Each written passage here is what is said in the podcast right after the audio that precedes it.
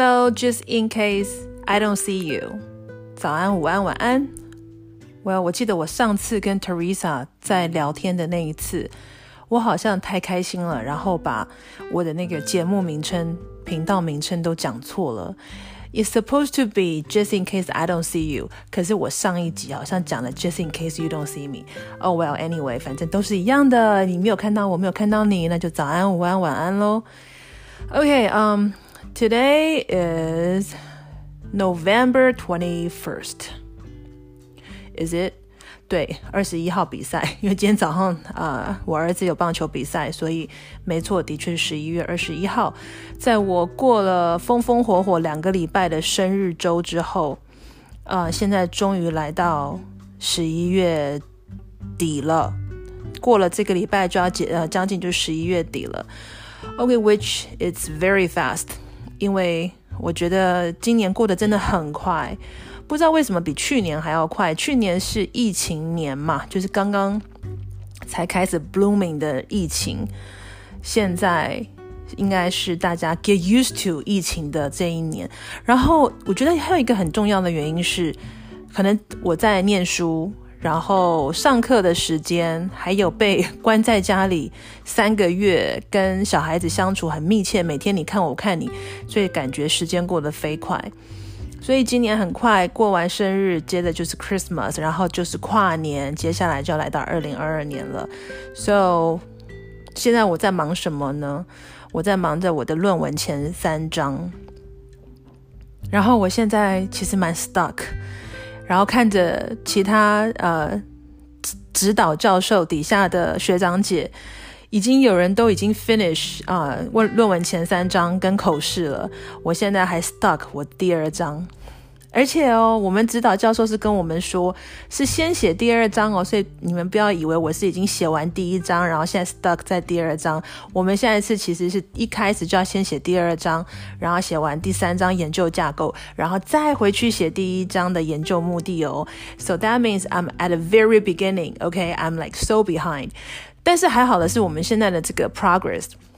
嗯，应该是说我们这个教授，就我的指导教授，不是那种很 social，然后也不是很喜欢那种排场吃饭呐、啊，然后跟聚会很频繁的教授，所以他是非常的，嗯，应该说他就是一个文学文人型的教授。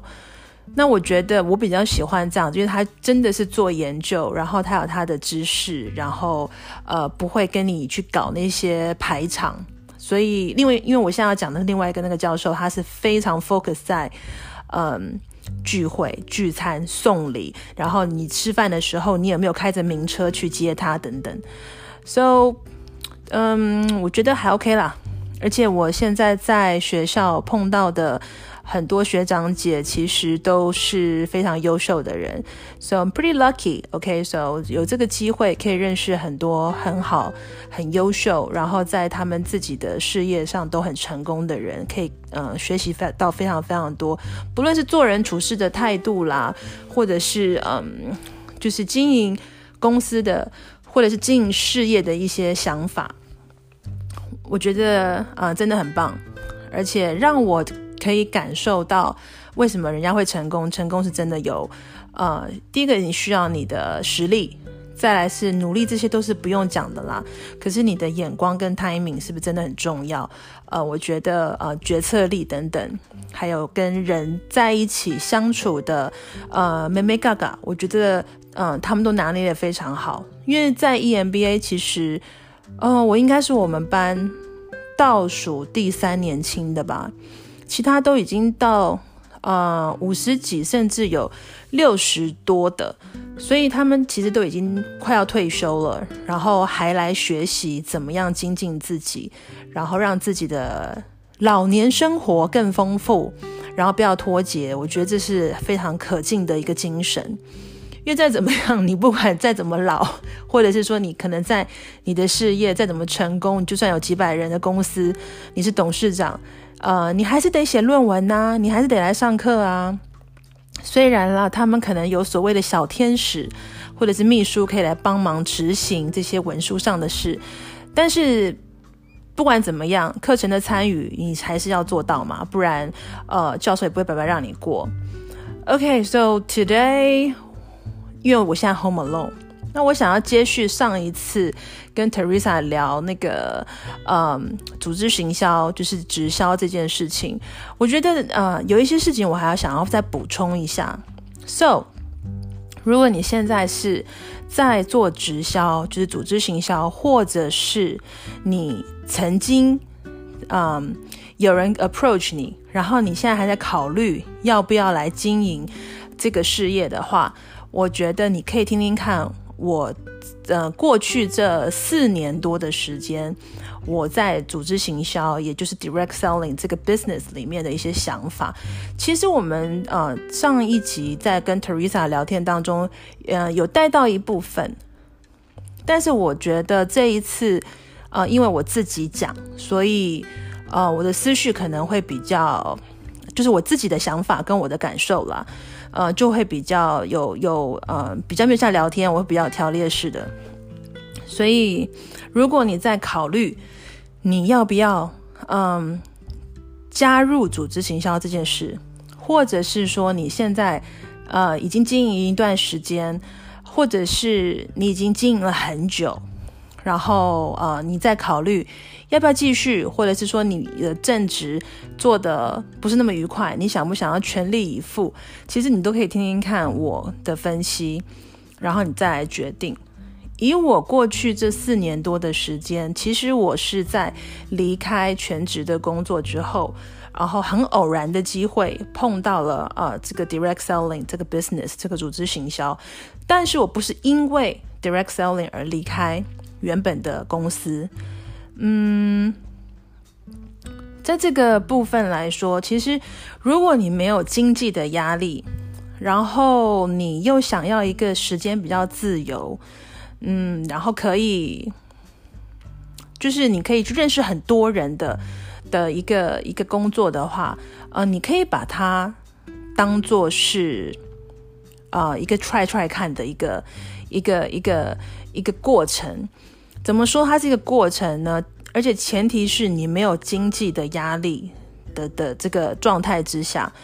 因为呃，组织行销这个行业其实非常的现实。基本上，我觉得我自己花四年多的时间就已经有点太多了。其实，如果说你在前面的两年，甚至呃，给自己。一点 lenient 就是比较稍微再仁慈一点，多一点时间好了。如果你是全力在做这个 business，然后你那时候学了很多东西，然后我们今天都不讲要不要学你手上产品知识，然后跟呃可能你那个呃组织行销本身的呃电脑的运作操作，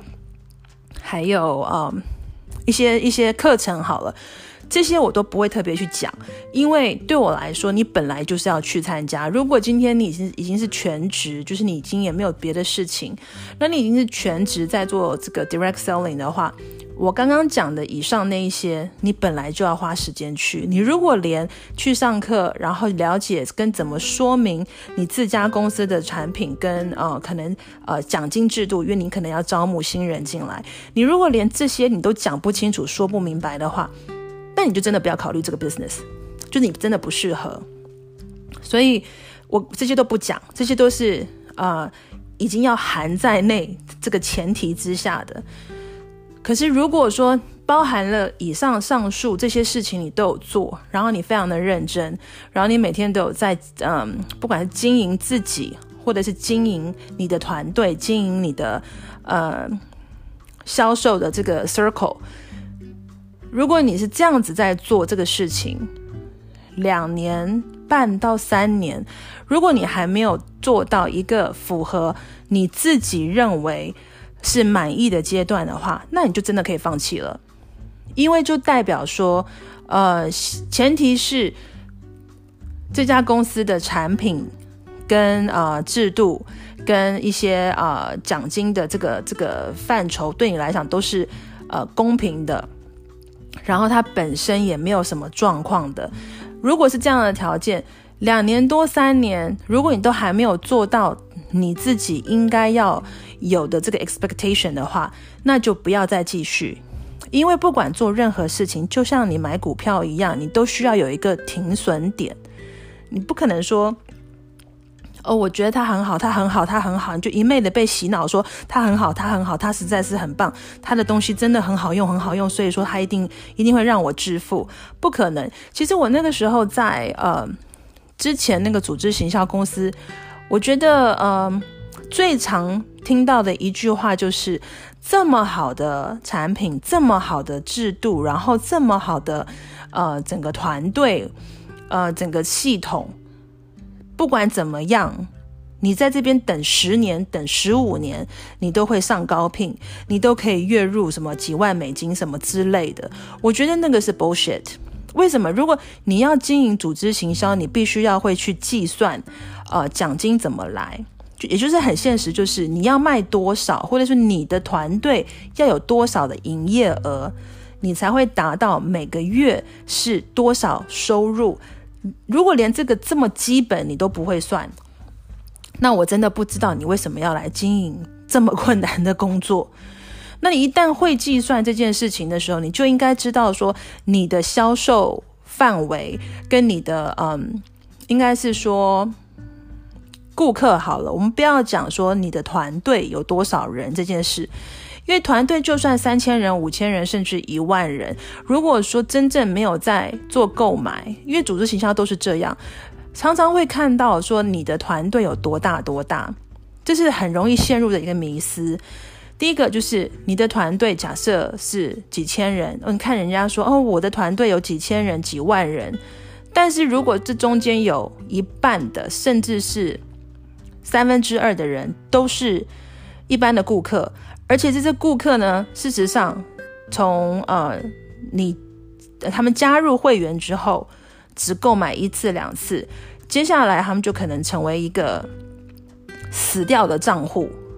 对你的呃销售是没有任何的 contribution 的时候，也就代表你就不会有任何收入。所以人数第一个这件事情多跟少。其实，呃，是一个很虚幻的，不代表说人多，你的钱就赚得多。好，这是第一个。第二个就是，如果说你在前面的两年，你没有把你的呃真正的经营的团队把它呃建立起来的话，是会慢慢的流失。一开始你可能手上嗯、有几十个是很固定的在做消费。呃，所以说你当然就会有收入嘛，因为大家都知道组织行销这件事情都是你的，比你后面进来的人，他们如果说有在做消费，那你自己有分数，那依照不同公司的这个呃制度，会是他们的呃分分数会变成奖金，或者是说某一种呃呃。薪酬的方式，你可以领到这样子的一个收入，所以就是说，在组织行销里面，这是为什么人家讲说，你越先进来的人，可能机会比较高，因为这家公司如果是新的公司，然后在还没有呃起飞的时候，或在起飞的过程，你就才刚刚加入，那之后如果产品真的是很好用。或者说他的呃这个制度真的很吸引人，很快速的成长，那你当然在比较前面的人受惠是比较多，这是不可否认的事情。那当然现在有很多新的组织行销是前后的这个顺序来说，呃，不是说只有前面的人可以享受到呃后面的人的 benefit，呃，他可能是互互呃交互式的。但是就算是交互式的，你都一直要去 keep track，说，呃，从你之后进来的伙伴到底有没有在做消费，有多少是真正的客户，有多少就只是一个呆账，有多少是真的要经营这个事业。那我为什么把这个呃时间点立在两年半到三年之间？如果三年以内你都没有达到你应该要做到的这个期待的收入，之后你也不太可能再往上冲起来。为什么会这样说？就是除非是你，嗯，底下的伙伴，就是比你后面进来的伙伴，真的真的真的非常厉害，然后呃，真的有找到很认同产品跟公司的，很会做销售的，你才有可能再从这样子的这个呃经营伙伴身上得到你要的收入。但是那都是前面两年，如果在后面的呃两年半之后，你只找到一个或两个这样子的人，甚至都没有，那就真的不要考虑再继续啊。经营，因为你只是浪费时间而已，这是我现在很深刻的感受。为什么？因为你的团队的人会流失，你的顾客会流失。顾客其实很，嗯，不忠诚，尤其是有更好的产品，或者是说他们认为在这个大环境的整个状态不好之下，我不想花这样子的钱去买这样子的东西，我可能有其他的 replacement。那我一旦用了 replacement，我觉得，诶，好像也还 OK 的时候。他就会离你而去，所以你的团队的这个人数，也就是你的顾客人数，会一直逐渐的在流失。然后第三个要讲的是组织行销一个很很致命很大的那个呃问题，就是人跟人之间的相处都不会是那么的。好协调，尤其是在组织行销，尤其是在这个 direct selling。为什么在直销业会这么多？到最后，其实之前就算做得还不错的，会因为人而离开这个 business。我记得上一集有跟 Teresa 讲过，我们有聊到。就是在一个团队越来越大、越来越大之后，你的团队会开始进来形形色色、各各式各样的人，然后他们跟彼此不见得看得顺眼。有的人会很自以为是，然后看不起另外一方；有的人会觉得很不公平，这么无能的人为什么会在我前面？然后甚至就是觉得说啊，我的我的贡献比较多，等等等等。那如果你是这个组织的领导，其实你也没办法做什么事情。然后到最后只是这个安抚一下，那个安抚一下，到最后你就会觉得很烦，就觉得说，反正你们其实又不是多厉害，那我干嘛要花那么多时间安抚你们？你就会觉得 fuck it。那为什么要 fuck it？因为没有人会到最后真正的听你在说什么。那还是做到一个一个程度、一个规模的时候，你就会被像这样子的事情所 bother。然后。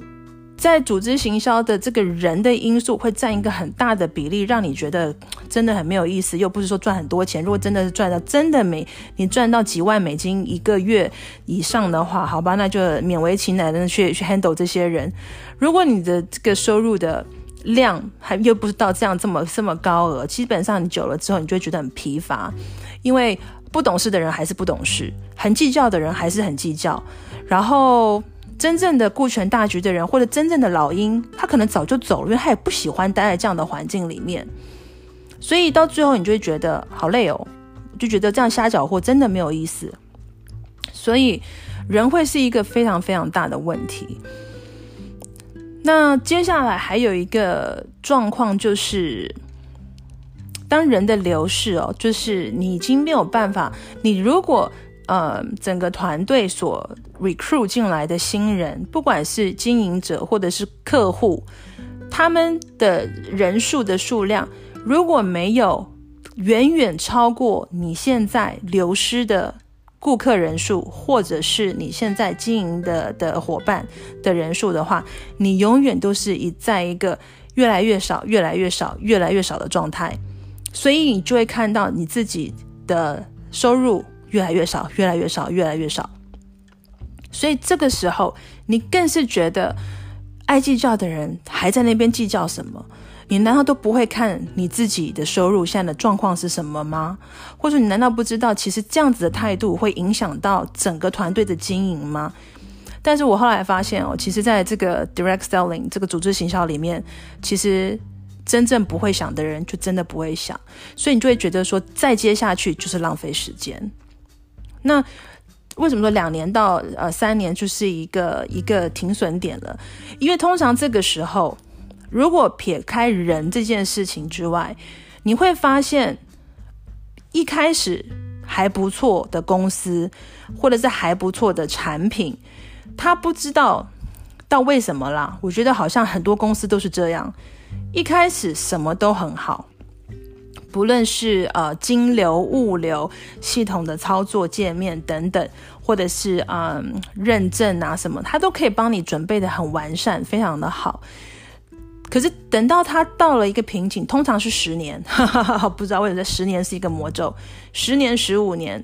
能够突破超过十五年的公司，而且还可以一直在保持在很高峰的状态，没有什么呃绯闻产呃或者是那种问题缠身的官司缠身的，其实都是算是体质比较好的公司。但我还是要讲的是跟买股票一样嘛，你是看体质这件事情，而不是说人家说这个。公司很好，就耶，我就把全部的身家压在上面。那你做组织行销也一样的道理啊。别人跟你讲这家公司很好，产品很好，耶，我就把我所有的青春，然后跟所有的人脉压在上面，这样值得吗？可也许值得，但是你要懂得去观察这家公司现在体质到底是怎么样。OK，for example，我之前经营的公司，一开始的十前面的十年，就是从它成立，因为我我。实际上只有经营四年多，但是，嗯，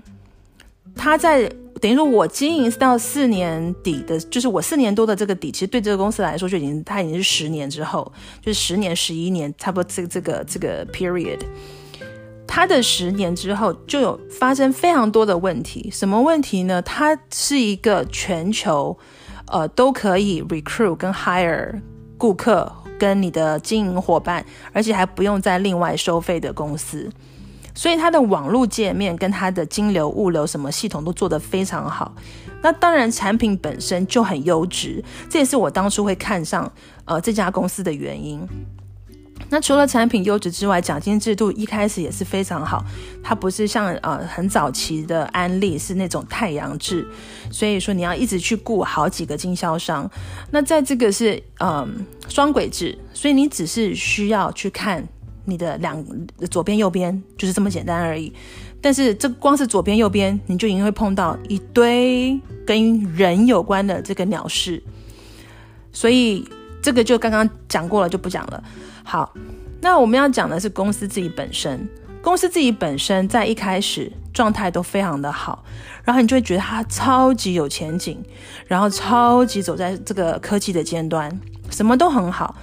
那有的时候有些公司就是这个样子，在自己很扩大经营的时候，很多嗯法规就没有注意到。For example，他们在中国大陆。没有拿到任何的 permit，然后甚至在啊、中国大陆一开始的经销商也好，顾客也好，都不需要登记自己的个人信息。也就是说，如果今天你是中国的经销商，他做到非常的高聘，可能他每一年收入是呃十几二十万，甚至上百万美金的这样子的高聘，他们通通都不用报税。好啦，那不用报税，那中国政府。Keep care 这种事情当然在乎啦。好了，就一再的怎么讲，就是就是被发现了。那为什么会被发现呢？其实也很也很嗯 obvious，应该这样说。如果你每一每三个月都在澳门、香港举办那种大型的聚会，那你认为中国政府不会发现吗？你的大型聚会每一次都是几千人甚至上万人，那中国政府对于集会这件事情其实是非常的警戒的。那你又这么的密集，那是不是就会引起所谓的 attention？好了，引起 attention 之后就去查，问你们这个公司这么的成功，然后这么多人赚钱，然后都是我中国籍的这个呃居民，是你们的会员，还是很多很高聘，你们都没有付税。OK，这个是第一点，所以是不是就开始很严严办这件事情？那也因为发生了这个状况，就导致所有的物流在中国大陆都卡关，然后卡关的话就影响到世界各地其他，甚至影响到台湾的经销商。为什么？因为你的你的物流一直在 delay，delay 了之后，你的那个期限是不是就缩短？那缩短这些货该怎么办？只好丢给别的国家啦。明明原本是在美国制造的，它可能是呃出给中国大陆的货，但是中国大陆不让你把货进丢进去，那你这些货该怎么办？往邻近的国家去丢，因为这这个 business 它是可以做全球八十八个区域。那你说这些产品、这些集齐品，就让别的国家来去去呃。消化，那这个对台湾本身的经销商，或者是啊邻近国家的经销商有什么影响？当然有影响了。你这些货的即期品全部都丢到我们这边来，那我们的顾客所收到的产品，全部都是有效期限三五个月甚至六个月左右的产品。虽然有优惠，但是一开始也不把优惠的这个状况讲清楚，都没有说它的有效期限到什么时候，就很多人买了一大堆囤到家里面之后，一收到就觉得啊，原来时时效这么短，然后身为经销商就要去跟顾客一一做解释，一一做说明，然后打电话去跟公司去 complain，这不是一间公司该做的这种态度，对吧？好，第二个。那也是因为这个样子，所以呢，大中华区也就是在台湾的负责人去大陆就被扣下来了。讲了很多，在网络上，其实如果真正去查，去查总经理的那个那个名字，那个负责人的名字，其实你会看到很多，其实很清楚的报道，他本身做了什么事，然后跟。呃，这家公司现在中国大陆的名声是怎么样？怎么样？而在台湾来说，台湾从来都没有一个官方的说法，然后告知所有的经销商现在负责人的情况，而且负责人为什么会消失，从来没有官方的说法，这就很不合逻辑啦。今天不管是任何一家公司，任何一个，嗯。副公司的负责人突然的消失，或者是要离开董事会，或者是现在要离职，你总是要有一个说法。尤其是做这种组织行销，那把经销商都当傻子，我们是不会 Google 吗？是不会去查吗？那这个对公司本身的信誉跟公司的这个整个呃。顾客对公司的信心有没有影响？当然有很大的影响啦。你已经给我集期品了，然后你们负责人现在又不见了，然后是 Google 去看一看，就发现一狗票的鸟事。那很多，嗯。高聘啦，我们讲高聘，因为只有高聘才可能 recruit 到这么多人。那这个是一个全球的生意，所以说你的团队当中可能会有呃很多其他国家的。如果你这个事业真的做得很大，你一开始就真的很快的、很快速的分享，那你的人数是暴增，然后有 cover 到可能欧洲的，然后美洲的，还有中国大陆的。你才有可能上高聘啦，不然的话，我讲难听的，你如果只是想要再靠台湾这个小小的土地，然后去，呃，在做到高聘的话，是不可能的事情。所有的高聘都是要有我刚刚讲的那三个地方的人，尤其是中国大陆的顾客。好了，所以当。你的团队在中国大陆收不到产品的时候，他们会不会要继续使用、继续购买？就算之后的物流恢复了还 OK 的状态，很多人已经对产品跟这家公司本身已经失去了信心，根本就不会回流了。我觉得在这个组织行销，这个嗯，reputation 这件事情哦，就像跟人的 reputation 是一样的，是非常的嗯。就是它是一个一个 very significant，就是它非常的的重要，它非常的嗯关键。如果这个公司本身的 reputation 已经不好了，你要之后让呃你的顾客再来回流，再来重新相信，其实是很困难的事情。通常新公司都有机会，那你一旦把自己搞烂了。那你接下来就是只能够去再去骗一些其他不清楚状况的小绵羊。那这就是我觉得我不想再继续为这间公司来背书，就是这样子，因为你永远不知道接下来他们还要做什么样的改变。那他们的改变说穿了，都是因为他们现在的金流体质并不好，所以他们其实做了很多的改变哦。以前是你要加入会员，你才会有所谓的会员价，因为这样的话，你才会有所谓的会员跟一般的零售商的差别嘛。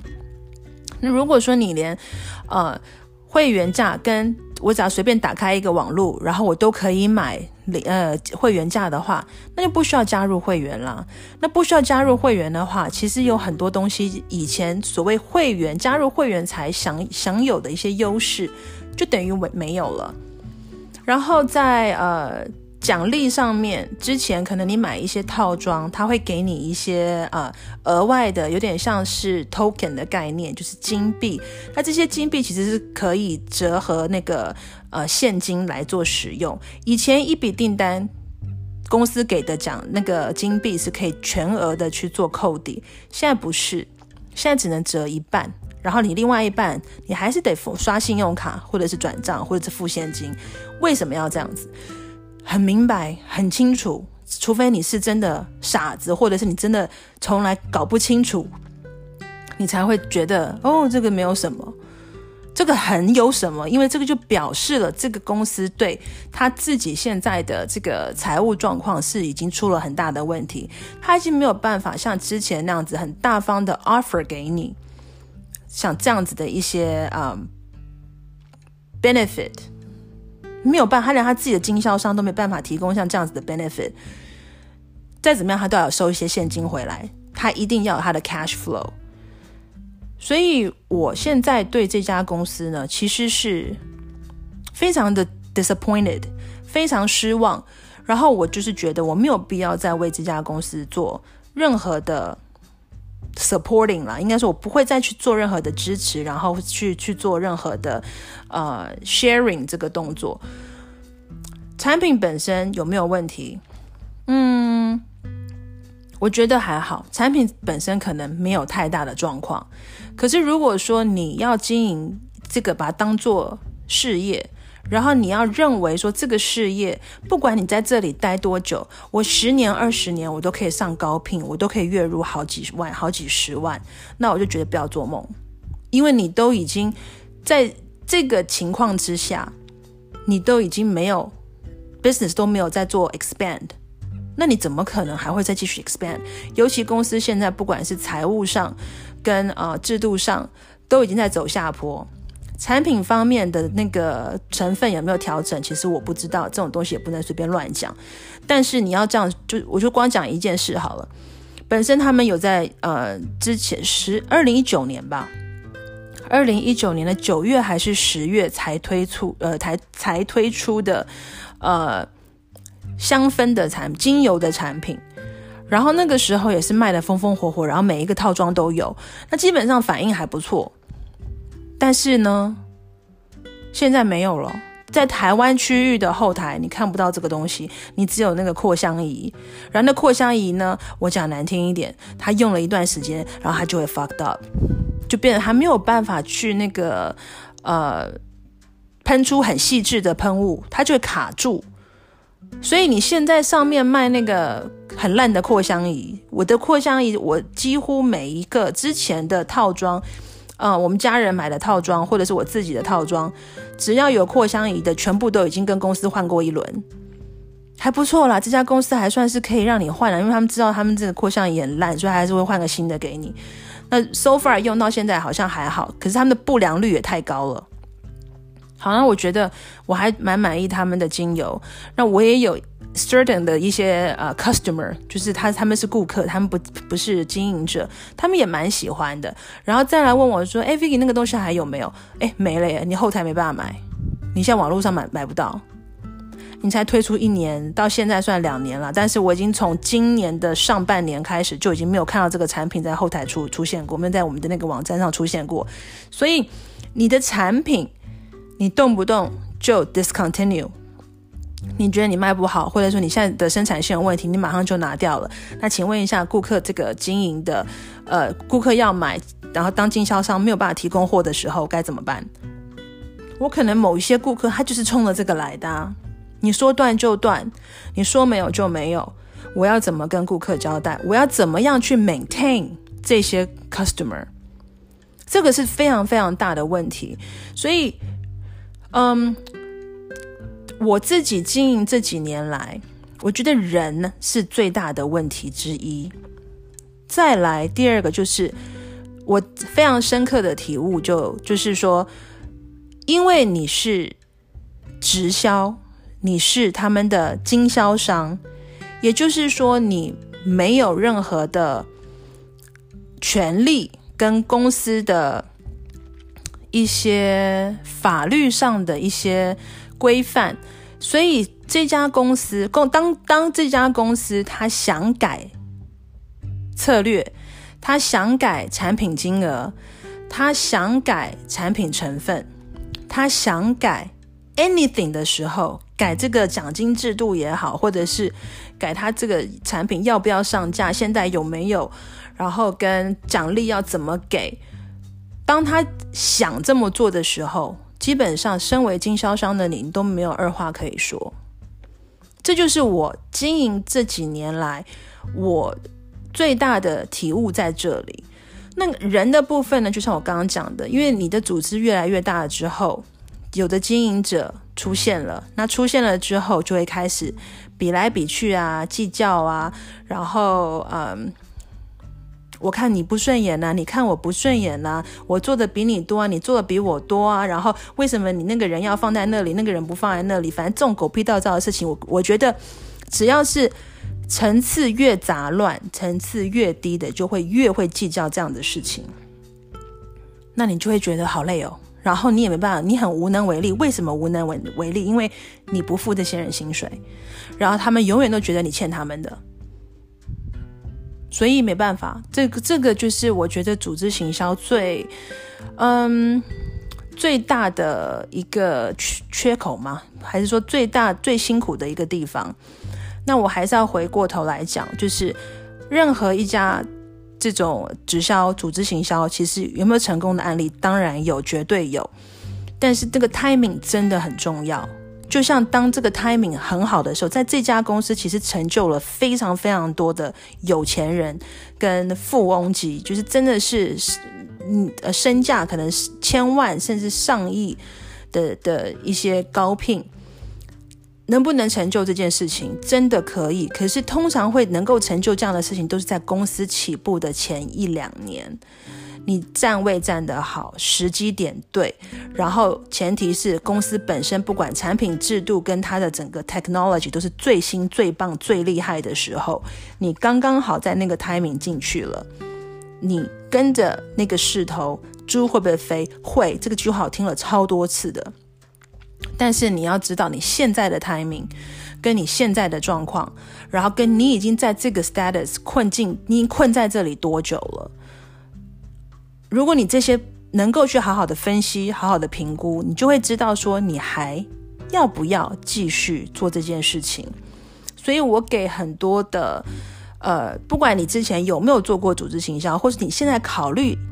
要不要退出，或者说你现在啊、还在犹豫要不要踏进来，这些朋友们。我觉得你首先要搞清楚你现在的这个想要试试看的，或你现在待的这家公司是不是真正像我刚刚讲的，就是在势头上的那个机会。如果它不是，也是的，而它不具备我刚刚说的那些条件，产品并不是最先进，不是最优质的，它的制度不是让你能够最轻松，然后可以去完成它的那个呃网络的界面。我们现在没有网络都不用讲了啦。那如果是那种只是 local 那种跑来跑去，拜托你不要去做了。那种微商，然后自己送货运货那种，真的不要去考虑。为什么不去考虑？因为现在所有都在走电商，看我们那个。上个礼拜聊的，连直播带货其实都是在网络上做做下单的动作，直播主在跑而已，不是你自己在跑，right？所以所有的这种东西，其实现在没有网络的话，其实根本就不要考虑，还是在线下在做这个销售，然后再送货、再试用产品的，真的不要考虑了。那如果我刚刚讲的那些你都有具备，它现在是一个新起公司，它是国际性的，它不是那种 local 的。那还有呃电商的，它的网络的界面系统是非常完善的，然后很有前景的。我觉得那才值得一试。那你试的话，要不要给自己设一个停损点？当然要，因为。就像我刚刚讲，你要去评估，在这个过程当中，公司的体质有没有变动，财务状况是不是仍然很好。那我要讲到一个这个很重要，就是我当初在经营这个组织行销的时候，这家公司它是没有上市上柜的。但是事实上，我现在会再去回头思考这件事情，没有上市上柜的公司，代表它不需要公布它的财报，所以你完全不知道。他现在的财务状况到底怎么样？我一直觉得他现在财务状况出了很大的问题，就是因为我开始看到他改制度、改奖金，以及把他的网络的零售价跟会员价全部都搞成一起，这就让我看到他的财务状况出了非常大的问题。尤其在那一阵子，呃，中国大陆的这个物流上出了出了出包的时候，然后那个大中华负责人。被消失 之后，你就会看到第一个，他们大量的抛货，所以你的收到的货都是即期品，然后再加上他们一直大量的促销，拼命的促销，为的就是要赶快消化这些集齐品，而且要赶快把金流先捞入袋。从那时候开始，整个公司的体质就出了很大的问题。所以当公司没有上市柜的时候，其实。呃，美其名是说，因为是家族企业，所以说在做任何的 decision 不需要其他的股东，呃，有意见。有一当然一方面这会是好事，可是这个会是当时这家公司是非常好的状态，跟他所有做的决策都是正确的时候，这样子是好事。可是当他的嗯，决策错误了，或他现在已经出包了，他已经是陷入了一些可能法律上的一些问题的时候，你他不是上市贵公司，他没有其他的股东来做把关的时候，一个没有上市贵的公司，他不揭露财报是一件很危险的事情，因为你永远不知道他现在到底是处于什么样的真实的状况。所以我的建议就是，如果你真的想试，你没有试过，可以试。可是千万不要什么都不做，不要放弃原本的工作，或者是说你只是刚毕业，你没有在外面做过事情，你没有真的在不是自己家里面的公司的这种呃地方工作过，你没有真正的在朝九晚五一个很完整的公司去了解过真正的一个呃 business。到底要怎么做的时候，除非你就很有钱嘛。你如果之后你觉得你试试，然后反正我做不起来，那就算了。我反正我家里有钱，我爱干嘛干嘛。我家里有公司，我家里有钱，我可以自己开公司。那当然另当别论。可是如果你不是这样的状态，真的不要一开始就好像完全的掉进去。你要有自己的规划去做别的事情。那你如果现在是上班族，你可以试试看，但是。不要辞了工作去做这件事情。当你发现这家公司其实在过程当中体质变差了，那也要赶快设停损点。OK，所以这就是我给大家的建议。所以如果有问题的话，你可以来私讯我的 Instagram。OK，呃，那就这样喽。那今天就跟大家分享来这边，拜拜。